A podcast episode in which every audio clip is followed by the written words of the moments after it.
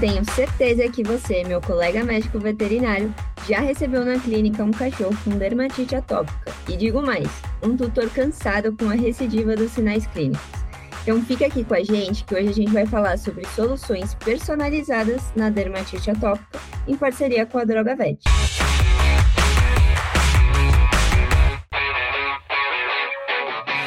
Olá, ouvintes do Smart Podcast. Eu sou Beatriz Minose e hoje a gente vai falar com o Dr. Ranieri Gettner, que é médico veterinário com especialização em dermatologia em animais de companhia e mestrado e doutorado em ciência animal com ênfase em dermatologia.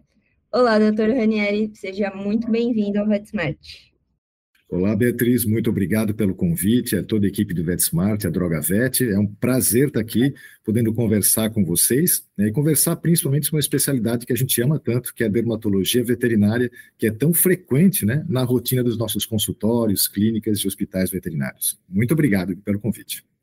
Imagina, doutor Renério, o prazer é sempre nosso e sem dúvida todo mundo vai gostar do tema. Como você disse, está em alta aí em todas as clínicas. E para a gente começar o nosso bate-papo, eu queria te perguntar, você pode explicar um pouquinho para a gente quais são os fatores que podem desencadear dermatite atópica em cães? Pois é, Beatriz, como a gente vê, né, lê em muitos artigos, a dermatite atópica né, é uma doença né, alergoinflamatória da pele que atinge indivíduos geneticamente predispostos.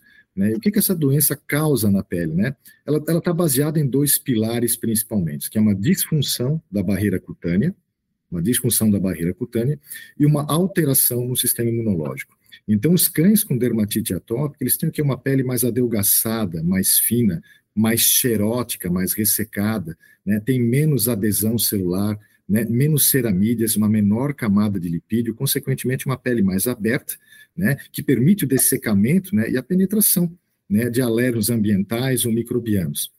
Em questão da imunidade, né, esses animais eles caracterizam por quê? Por ter uma resposta TH2 com formação de imunoglobulina E específica contra os alérgenos, sejam ambientais, microbianos e também alimentares. E essa produção de GE determina o quê?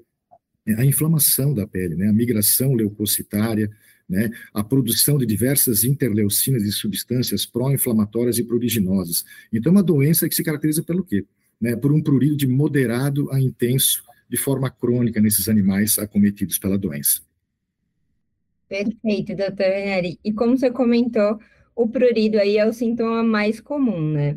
A gente pode dizer que ele se instala em algumas regiões específicas e a gente tem alguns outros sinais que também estão associados à dermatite atópica?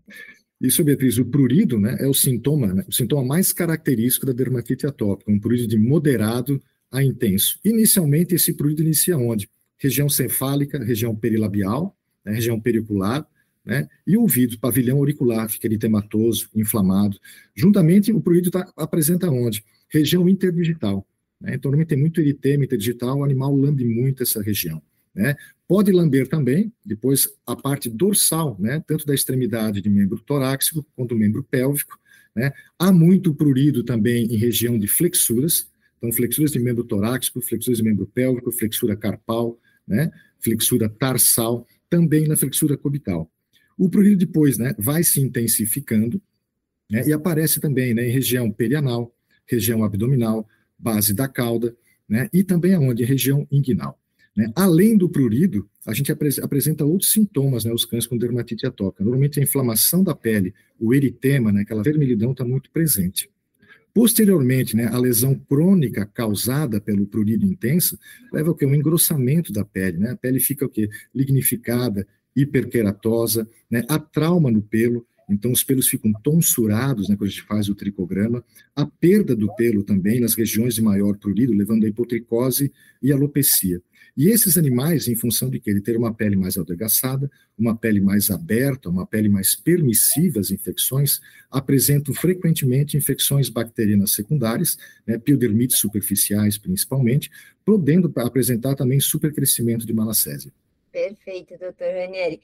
Como a gente pode ver, tem uma infinidade aí de, de sintomas associados, né, de sinais clínicos associados à condição da dermatite atópica. E o mais importante, tem condições associadas, né? E que se a gente não fizer um bom diagnóstico, muitas vezes a gente trata ali uma questão secundária e a causa mesmo fica esquecida e o, a, a, o problema continua tendo retorno, né? O que causa tanta insatisfação em relação aos tutores e, e, cansaço, né? Porque a dermatite atópica naturalmente já é, já exige um comprometimento do tutor. Imagina se é uma dermatite atópica que não foi diagnosticada e só tratado ou a condição secundária, né?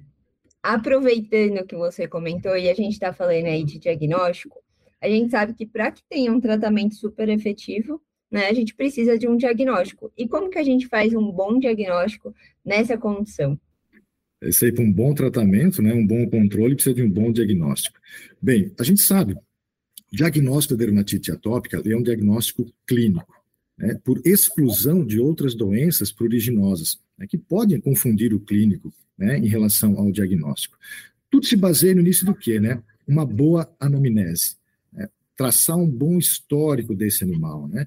Quando a coceira começou, há quanto tempo está se coçando, em que situações ela se manifestou ou não, né? se há uma época do ano que esse período se manifesta de forma mais intensa ou não, quais tratamentos prévios esse animal recebeu, qual o resultado que esses tratamentos prévios né, surtiram nesse animal, tudo isso é muito importante a gente fazer no momento né, da consulta, da primeira consulta animal, uma anamnese perfeita. A gente sabe o que, né? Uma boa anamnese é 50% 50% do bom diagnóstico. Durante a anamnese, a gente avalia os critérios de Favreau, né? Que são o quê? São as perguntinhas que a gente faz para o proprietário, né, para ver como esse animal respondia, né, ou como esse prurido né, se demonstrou nesse animal. Então a gente pergunta aqui, ó, né, se as lesões iniciaram antes de três anos de idade, né, se o cão entra domiciliado, se a coceira ou prurido é responsível ao tratamento com corticoides, se esse animal apresenta ou não, né, ou já apresentou otite interna, se tem lesão interdigital, se a borda da orelha ela foi afetada ou não, se a região dorso-lombar ela é afetada ou não, e se esse prurido teve início primário, ou seja, um início sem lesão. Né? Se o animal se encaixar em seis, cinco a seis desses critérios durante a anamnese, né, a gente já tem uma forte suspeita né, que o diagnóstico realmente vai ser dermatite atópica. Né? Por que a pergunta de borda de orelha afetada ou não? Né? Se a gente vai avaliar um animal, principalmente se for um animal jovem, com um prurido muito intenso, né, e a borda da orelha está afetada, né, eritema, hipotricose, crostas, ou região cubital lateral, a gente vai imaginar o quê? Esse animal está com sarna, né? Faz o raspado e faz o diagnóstico diferencial, né? Então, né, sempre que tem, né, borda da orelha afetada, a gente pode desconfiar que não seja dermatite atópica, né? Se a região dorso lombar estiver afetada, são as exclusões que a gente faz durante o exame físico, né? Região dorso lombar afetada, com hipotricose, alopecia, eritema, engrossamento da pele, é um sinal patognomônico de dermatite alérgica picada de pulga. Né? Então, por isso que o diagnóstico ele é clínico, né? A gente vai avaliar os sinais clínicos que a gente comentou na outra pergunta, né? onde o prurido está se apresentando, né? onde as lesões estão associadas, e faz o quê? Uma série de exames complementares, raspado de pele, citologia, né? tricograma, né? e o tratamento né, aos sintomas para ter o diagnóstico final. Então, tem que se excluir né, outras doenças pruriginosas, sejam elas, né, como a gente falou, parasitárias, né, sejam elas infecciosas, ou mesmo outros tipos de alergia, né, como a alergia alimentar. E como se faz isso? Né? Através de tratamento e exclusão. Né? Então, muitas vezes, no momento né, de a gente fazer o exame clínico do animal, a gente avalia toda a sintomatologia dele, né, vai fazer né, os exames complementares, mas normalmente o diagnóstico definitivo, né, como esse diagnóstico de dermatite atópica ele é feito por etapas, né, e não é tão fácil assim completar essas etapas, o diagnóstico definitivo, ele não se dá normalmente na primeira consulta. Né? A gente vai ter que tratar esse animal, observar a resposta do tratamento, né, que esse animal, aos diversos protocolos de tratamento que a gente vai né, induzir esse animal a tomar, né, a, a elaborar, né, e vai ver a resposta que esse animal vai ter para dar o diagnóstico definitivo.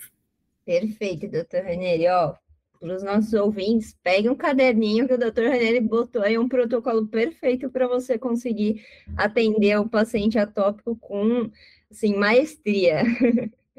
e, doutor Ranieri, aproveitando que a gente comentou, né, sobre a, a, todo esse processo de uma boa anamnese, um bom exame físico, tudo mais, você indicaria algum é, procedimento laboratorial, algum é, exame laboratorial que possa ajudar nesse processo diagnóstico?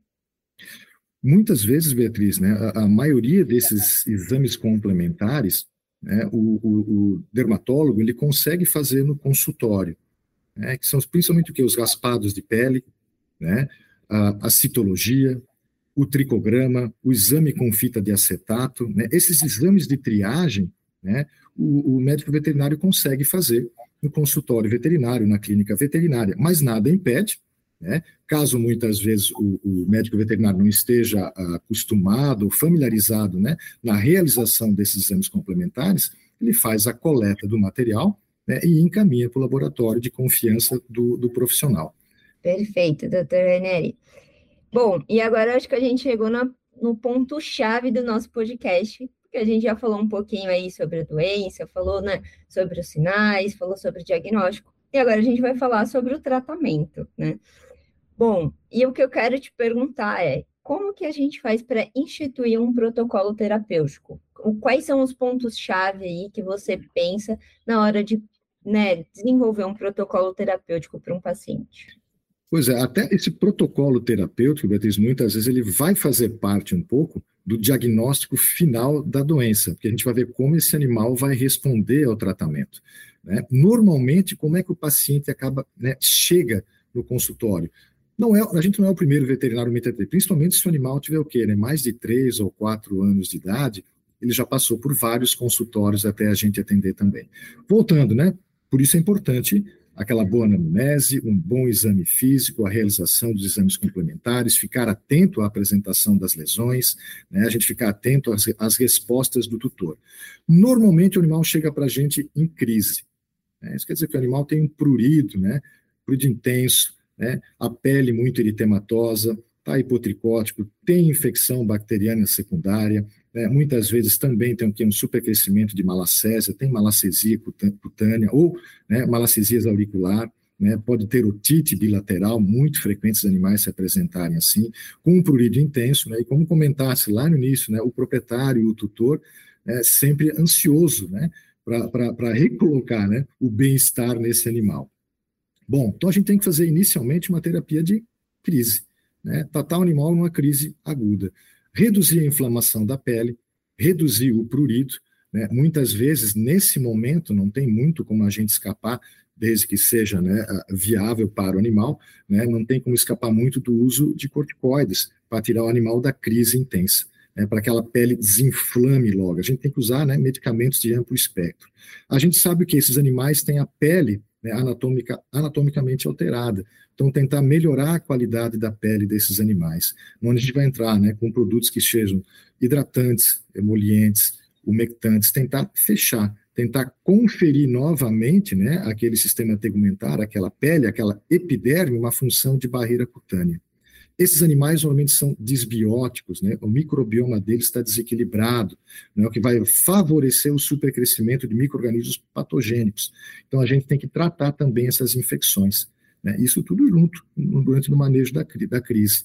Né? Então, fazer um tratamento, se o animal tem piodermite, tenho que tratar essa piodermite, essa infecção bacteriana superficial. Se ele tem supercrescimento de malacésia, né, eu tenho que tratar né, essa malacesise. Se o animal tem otite, eu tenho que tratar, eu tenho que desinflamar esse ouvido também, que está promovendo uma exacerbação né, do prurido desse animal. Então, tratamento de crise é esse. Né? Então, a gente faz o quê? Você tem que usar antibiótico terapia, a gente vai usar antibiótico terapia. De preferência, hoje em dia, principalmente, né, vale uma lembrança, esses animais normalmente têm piodermite, infecções bacterianas recorrentes, recidivantes. Né? Então, se o animal já tem mais né, de três né, ocasiões, né, três episódios de piodermite durante um ano, a gente já considera como uma piodermite recorrente nesse campo com dermatite atópica. Sempre dá preferência, então, né, o quê? Ao uso de produtos tópicos. Tá? Então, a gente pode mandar manipular, a gente tem, né, uh, um portfólio muito grande, desde antissépticos até antibióticos que podem ser usados de forma tópica. Né? E sempre que a gente usa né, antibiótico terapia ou terapia antimicrobiana tópica, né, isso é mais seguro para o animal. Né?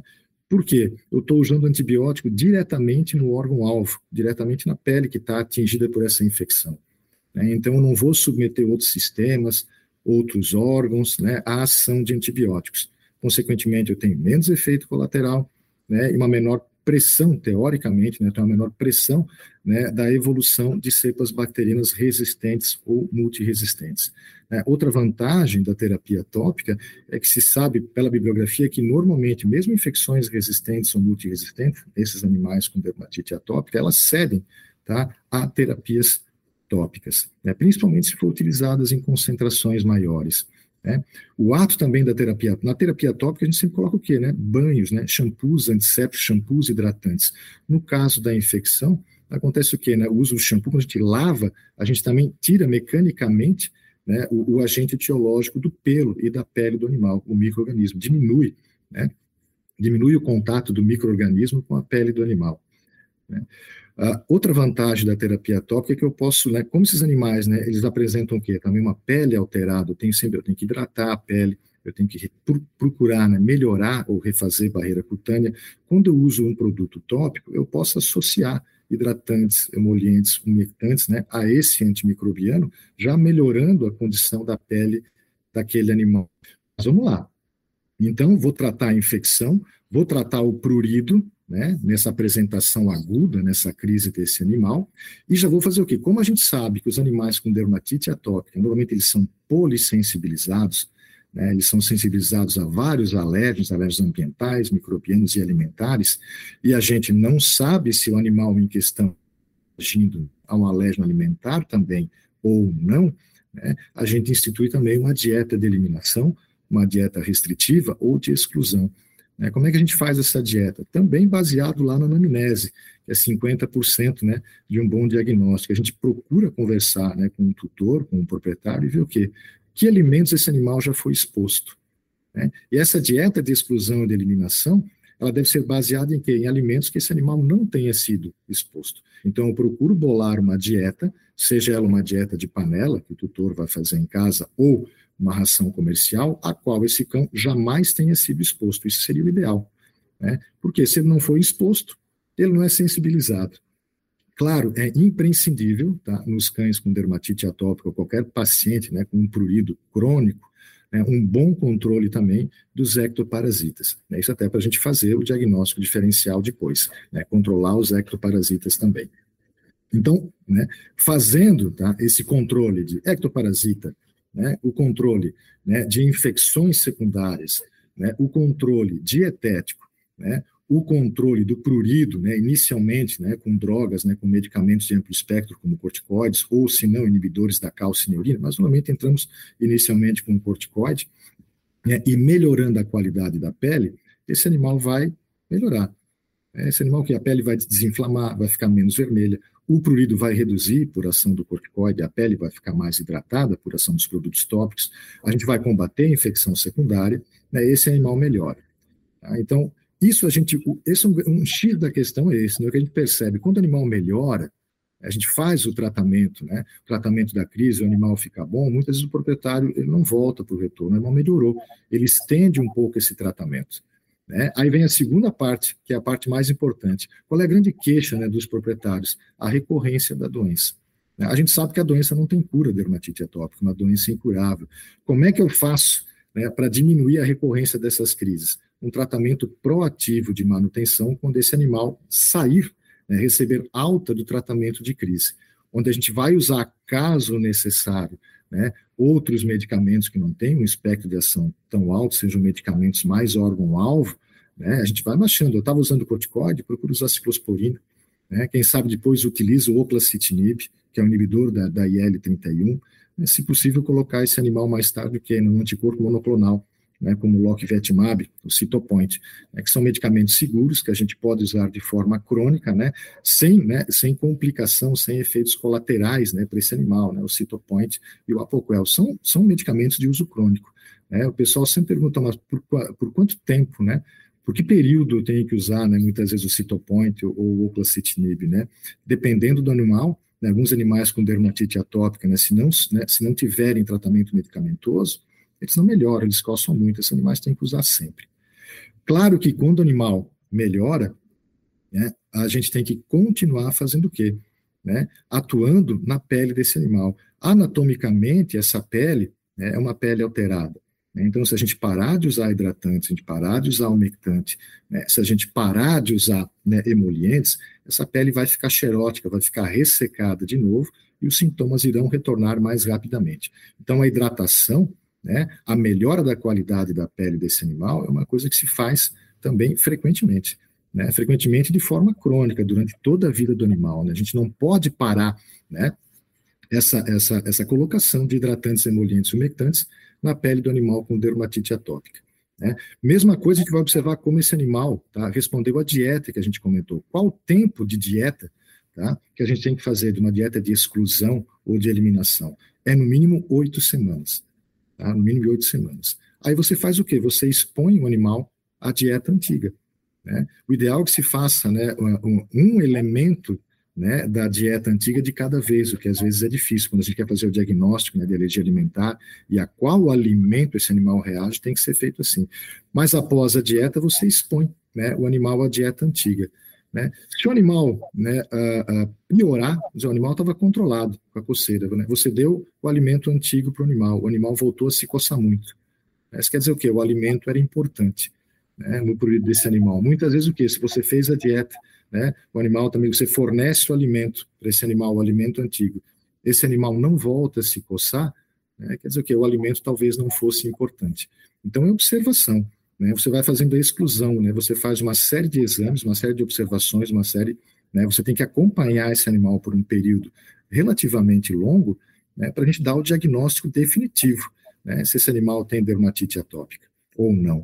Né? Se essa dermatite atópica é complicada por alimento ou não ou se esse animal tem só alergia alimentar, né? Porque muitos animais, né? Engraçado no tratamento aqui, eu estou me alongando um pouco porque o leque se abre demais. Né? Mas muitos animais acontece o quê? Você instaura a dieta, ele melhora por completo. Né? Se esse animal melhora por completo, né, você pode tirar a medicação e só a dieta mantém esse animal bem, esse animal não tinha dermatite atópica, esse animal tinha alergia alimentar. O que normalmente acontece é que um percentual grande de animais com dermatite atópica, né, eles reagem também a alimentos. Então, com a dieta, eles melhoram, mas eles não melhoram 100%. O prurido cede um pouco, né, mas só a dieta, a dieta auxilia, mas só a dieta não consegue controlar. Né? Então, a diferença, muitas vezes, do animal que tem alergia alimentar ou que tem dermatite atópica lato sensu, que seria o quê? O cão, né, o cão que tem dermatite atópica que reage também tá, aos alérgicos alimentares. Então, na verdade, é sempre bom lembrar o quê? Que o tratamento da dermatite atópica, ele não para. Né? A gente trata a crise e assim que a crise, né, a gente conseguiu atenuar, conseguiu colocar a pele do animal numa situação que a gente acha que é ideal, a gente vai ter que começar o quê? Um tratamento né, proativo de manutenção. Ou seja, esse animal, mesmo que ele esteja né, com pouco sintoma ou assintomático, a gente tem que fazer um tratamento crônico de forma perene para que ele não volte a ter outra crise ou para que a próxima crise demore bastante para aparecer.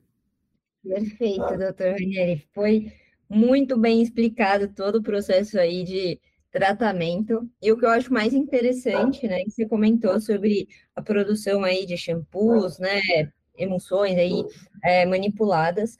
E como você mesmo comentou, o tratamento, principalmente na fase crítica, né, ele exige muito do tutor, principalmente porque vão ter, vai necessitar de banhos mais constantes, né? Vai precisar que o tutor esteja ali presente, observando os sinais, reportando para o médico veterinário, né? Realmente sendo uma pessoa ativa no processo de, de terapêutica, né?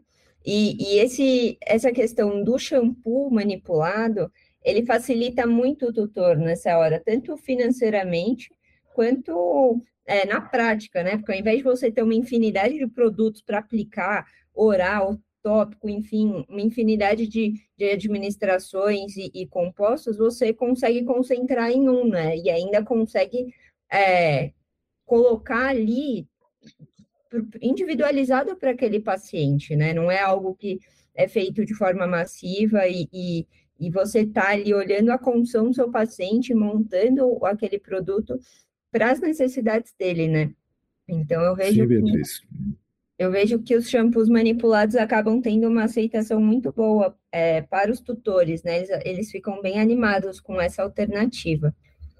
Levantasse, Beatriz, eu, eu vi que eu falei um monte, né? Nossa, abri a boca, não parei mais, né? Embalei imagina, uma, imagina, uma foi ótimo. Abaixo, é, mas levantasse assim questões muito importantes por exemplo, uma, né, a, no momento da consulta, da anamnese, né, do diagnóstico, da suspeita diagnóstica ou presuntível que a gente tem na primeira consulta, a gente já, claro, já tem a, a desconfiança, né, a suspeita diagnóstica de que é dermatite atópica.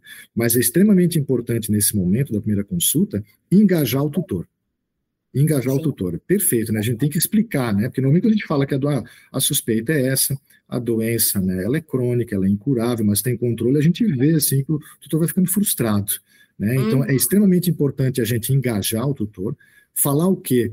Né? Que na verdade, quanto mais ele vestir a camisa do tratamento, né? Quanto mais ele se engajar nesse tratamento, melhores né, as, as chances de controle e de bem-estar, da manutenção do bem-estar desse animal. E em relação né, à, à, manipulação de shampoos e de princípios ativos, realmente a gente percebe, eu, eu, gosto muito de tratamento tópico, eu gosto realmente bastante, né? A gente percebe que a vantagem é essa, a gente pode associar, né? E muitas vezes, assim, a gente tem cães, pô, daqui a pouco tem um cão com dermatite atópica, né? Que ele tem o quê? Piodermite recorrente, então eu tenho que usar de forma crônica também um antisséptico. A gente pode modular a concentração desse antisséptico, né? Às vezes alguns cães com dermatite atópica reagem, por exemplo, ao clorexidine já aconteceu comigo. Está tratando né, o animal com multi de clorexidina, o animal piorar, né? É, é, ter mais eritema, mais coceira. A gente pode fazer o quê? A baixa concentração, a partir de 2%, tem ação contra estafilococcus. Né? Pode potencializar com outras substâncias, 3-DTA, miconazol. Posso associar um hidratante, né, para tentar evitar essa irritação da pele. Posso colocar um hidroviton, né, alantoína, né, posso colocar ceramidas, glicerinas, né, posso colocar substâncias que vão melhorar a barreira cutânea enquanto eu estou né, prevenindo a recorrência de uma piodermite nesse cão com dermatite atópica. Né? E o mesmo vale, assim, eu uso muito solução spray né, para hidratar e principalmente para controlar a infecção bacteriana secundária.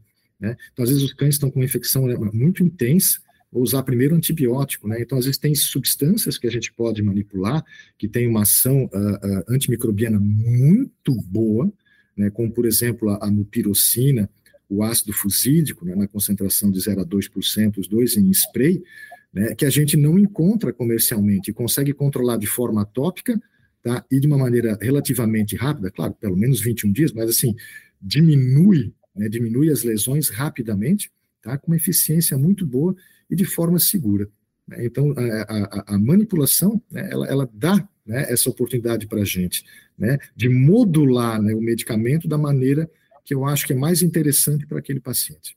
Perfeito, doutor Renieri. E se algum dos nossos colegas ficar com alguma dúvida em relação à manipulação, porque a gente sabe que não é algo comum se ter na, na graduação, né, ou mesmo hum. aí é, em cursos, né, a gente o time da Drogavet está super disponível, tá, gente? Com materiais, com consultas. É, se vocês tiverem qualquer dúvida, podem entrar em contato com o time da Drogavet para tirar essas dúvidas e aprender um pouquinho mais sobre manipulação.